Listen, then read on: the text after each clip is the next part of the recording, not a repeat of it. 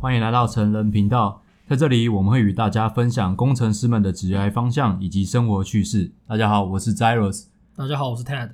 那今天想聊聊，身为一个转职想转职到软体这个产业的呃新鲜人，他会想遇到的事，也就是我，就是我来跟呃 Ted 来聊聊，我想转职到城市方面的工程师，那我可能会想要问的一些问题。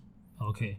我想这个议题是蛮蛮、嗯、多人都在问的，包含是现在台湾教改嘛，一零八课纲，其实现在很多小朋友，嗯，你城市教育已经列入国民教育的其中一环了。嗯，这倒是真的，因为就是它已经列入我们的国民教育里面，也代表政府啊，台湾其实越来越重视城市 coding 这一块的能力。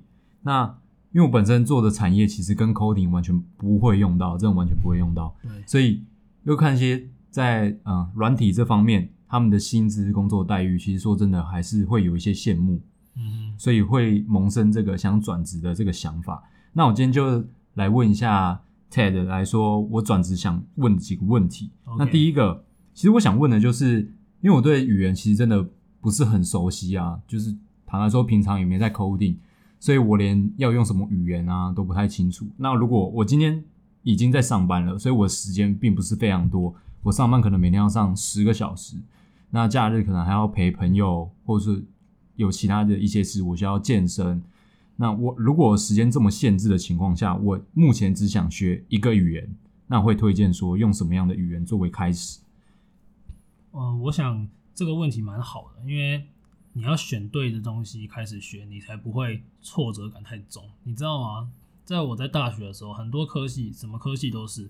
他们学的第一个语言几乎都叫你学 C 或 C 加加，其实那个对一些非未来不知道做这领域的，他未来可能根本不会用到，因为那个也有一点太硬了一点。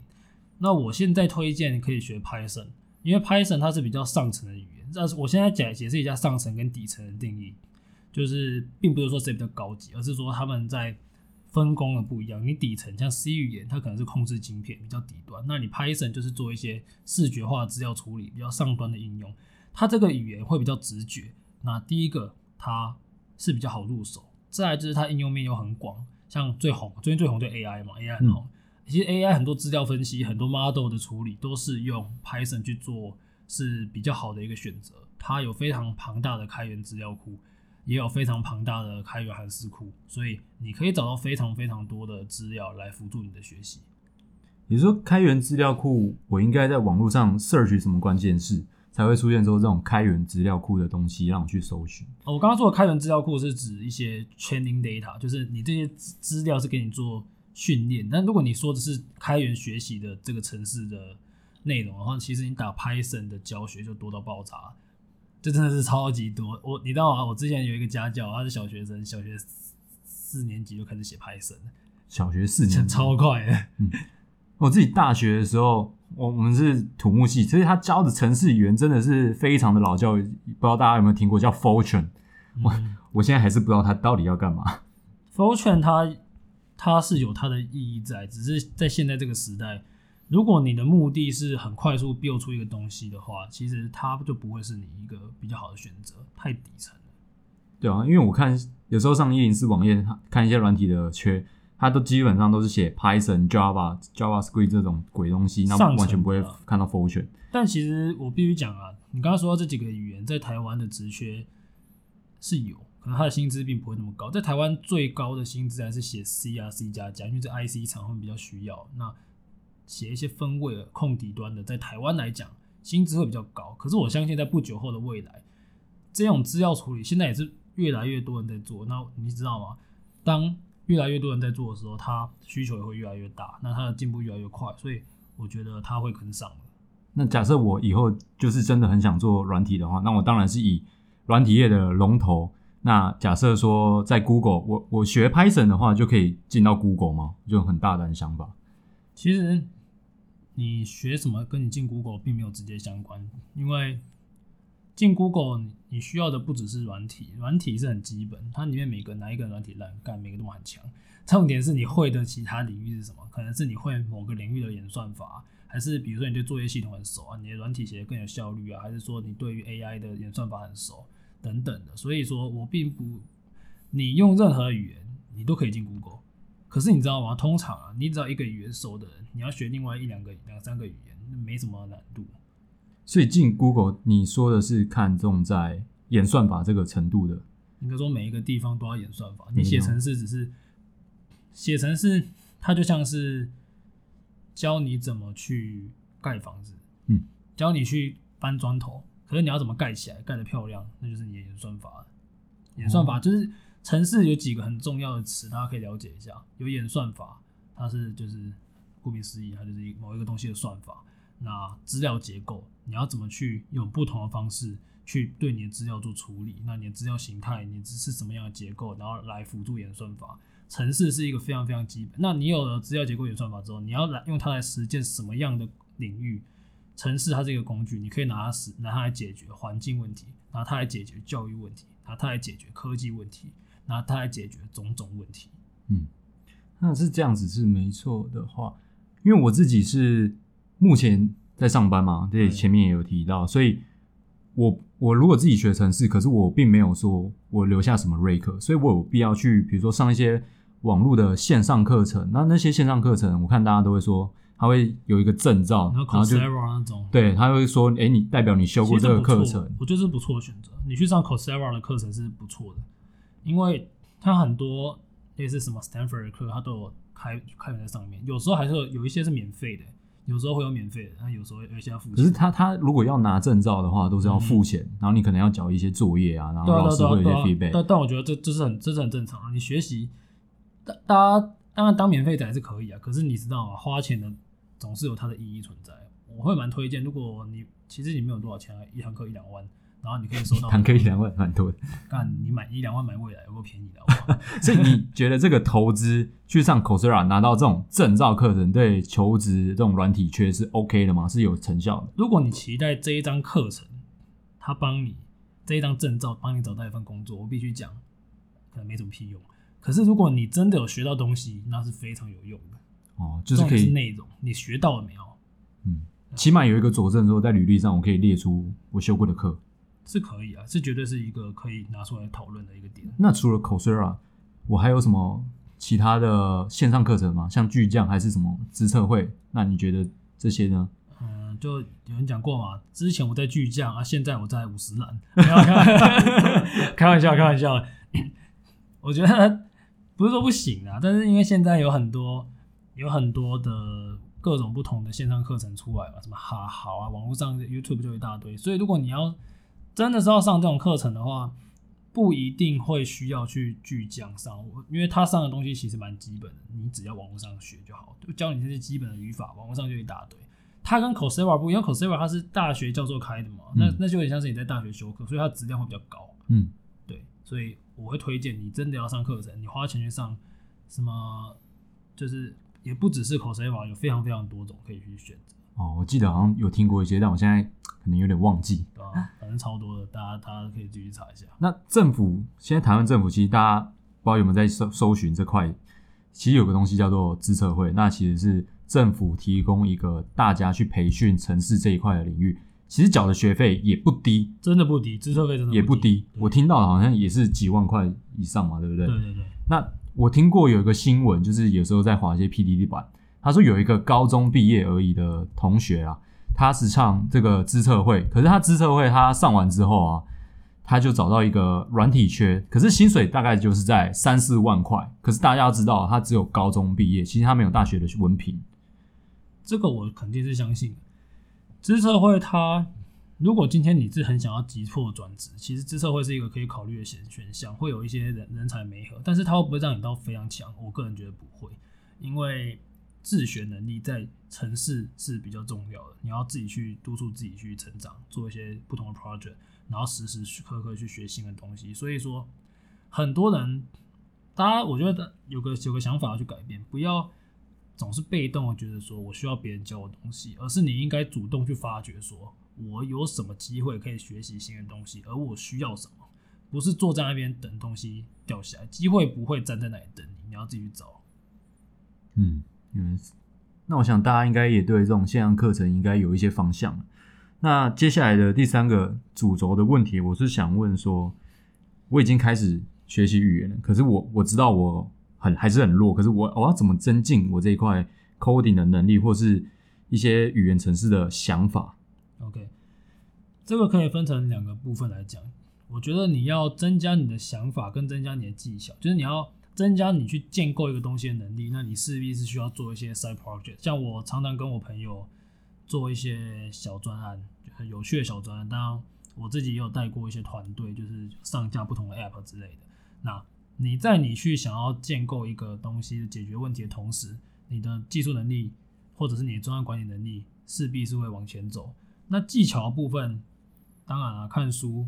练习那些是一定要，你在练习的途中，你都会变得更强。那我有推荐一个网站叫 LeetCode，大家应该都听过什么刷题，对，因为你进去你还会，它会需要练习你的演算法，你的资料结构必须越来越熟。它是一个蛮好的线上学习的一个平台。我就是想问说，为什么刷城市，呃，学城市的人都说会说他刷 LeetCode 几题啊，然后 Easy 几题，Hard 几题，Medium 几题，嗯、然后又说这些 LeetCode 你越刷越多题，你的年薪会正成长。可是真的有这个必要要去刷 LeetCode 吗？没有啦，那个你看那 PPT 的干文，那看看就好。我知道你在说哪一篇靠呗。其实 LeetCode 跟你的年薪没有不一定会正成长，它它是给大家一个练习的空间呐，不不一定说没有人说你一定要刷几题。我有朋友不到一百题就上 Google，也是有那种刷五百题上不了 Google 都有，因为它主要是去辅助你去学习一些演算法。你可以把它想成说，呃，你在你你以前在考大学的时候，你不是也去练习吗？你就是做一些练习。当然，你遇到的问题不可能那么单纯，只是说他给你一个平台去解决问题。那如果你是一个很喜欢做 side project 的人，你可能遇到的问题整个比 LeetCode 上面的问题多到爆炸，那你就不一定需要去刷 LeetCode。嗯，这样子。我也有一个问题，就是想问，比如说我今天真的准备的实力也够了，我觉得我可以去转职去面试。对那。基于一个面试官的想法，我会觉得说，我这个人不是本科系的，那你说你程式很强，我怎么相信？所以这一方面，我要去证明说我的 coding 能力，我要怎么去，是一定要做一些 side project，或是做出一些 app，然后比如说说明我像之前 COVID-19 有人做出什么呃侦测的东西，然后说他这个程式几几万个人用啊，几几十个人同时上线观看之类的，这种方面是才可以去证明自己的 coding 能力吗？当然，你有去案子去辅助你，肯定是更有数、更有一个说服力嘛。但也不是说你没有，你没有做过什么。哎、其实不可能。你学写程式，你一定会做一些小案子。那他们也会可能会考你一些东西。那如果你都回答出来，你还是有机会啊。其实你说你你是土木系的，那我有认识水利系的朋友，现在在当后端工程师。我有认识土木系的朋友，现在在当 IT 工程师。所以 科系是会影响，但不不一定会。百分之百去判你死刑啊！嗯，原来是这样子，对吧？好，那我觉得听很多，因为不止你啦，其实蛮多人都跟我讲说，很想要去做一个跑道转换。可是我自己觉得，不要因为浪头在哪里，你就跟在上面，因为其实真的厉害的人早就站好人涨潮了，他只是在冲浪而已。那现在跟上的人，很多人可能会被。这一个浪潮所淹没，像我之前讲的，很多人学的四不像，本科鸟鸟的，城市写的鸟鸟的，那你到底有什么比别人好，对吗？你必须要知道你自己的价值在哪边，所以价值才是我们所提供的。你提供你的公司价值，你提供给你自己价值，那这个就必须回归到我觉得非常非常重要一个问题：你觉得你是为了什么想要学城市？那你觉得学完城市，它可以为你的生活带来什么？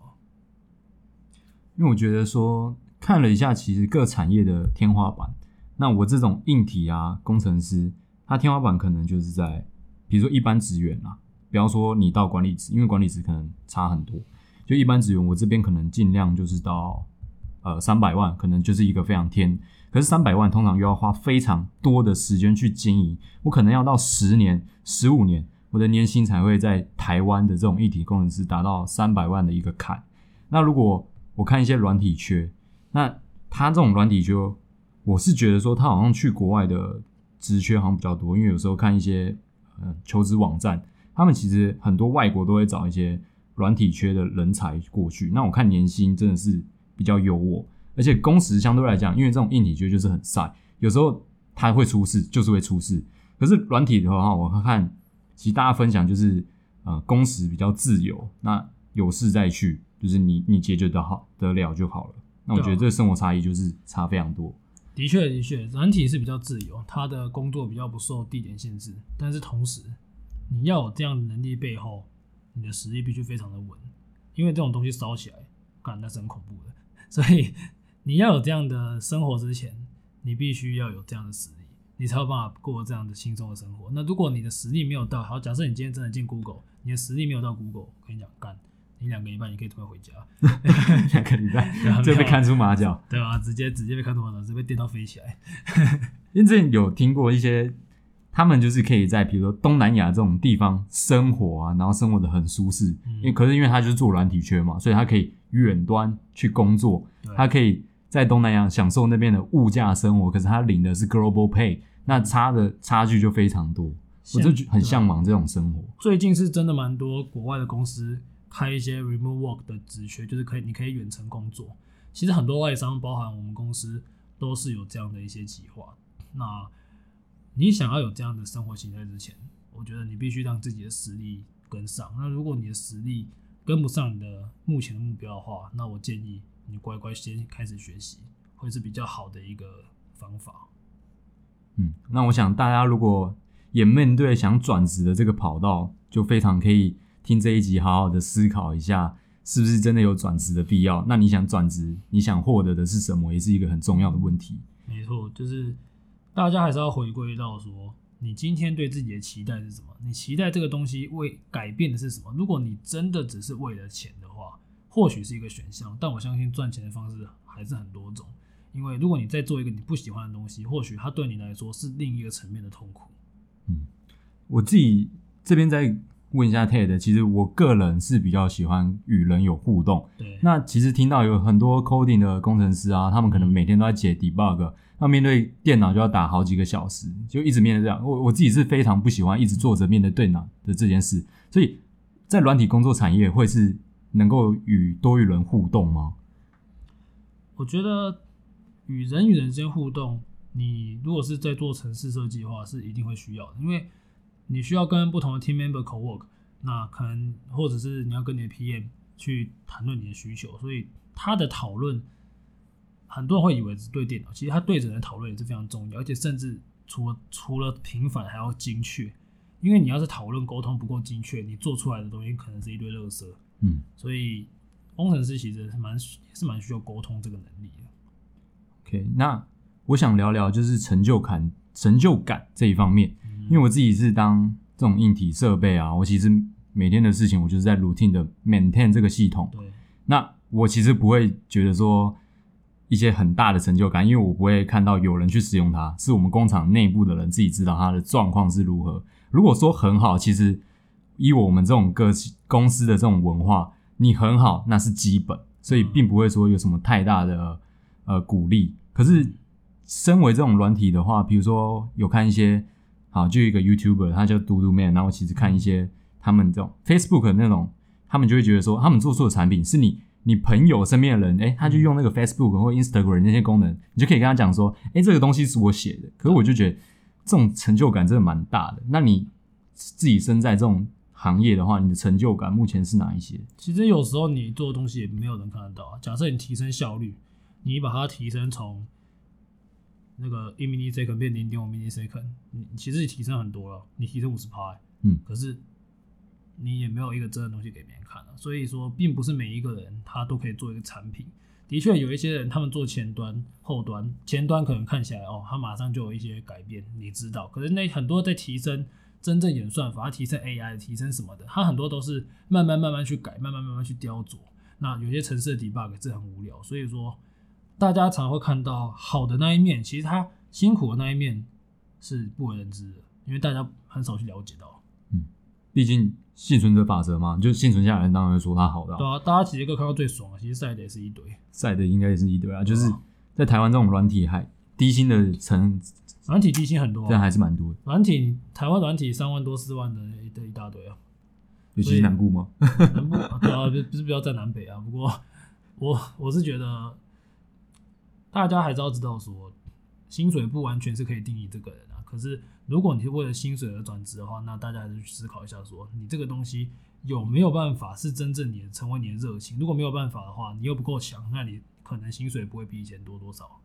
OK，那今天跟 Ted 聊完，其实自己心里也有一些想法，那就怎么做的话，就是看自己个人努力了。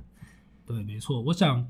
大家可以在 Instagram 上面跟我互动，那我们偶尔也会分享一些城市相关的学习内容与大家来做一个讨论，因为我觉得大家都可以试着去做做看看这个东西是不是你真正所喜爱的。那如果你各位是正在转职，有在考虑有什么问题，也可以回答我们，或者是你已经转职成功了，那你有什么建议想要给我们后辈来 follow 的话，也可以私讯我们，我会把你的呃讯息公布给大家看。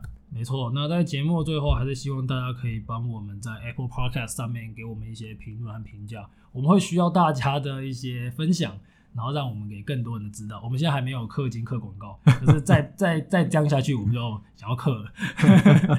好，那希望大家多多鼓励我们。那今天就这样喽。好，就是这样，大家拜拜，拜拜。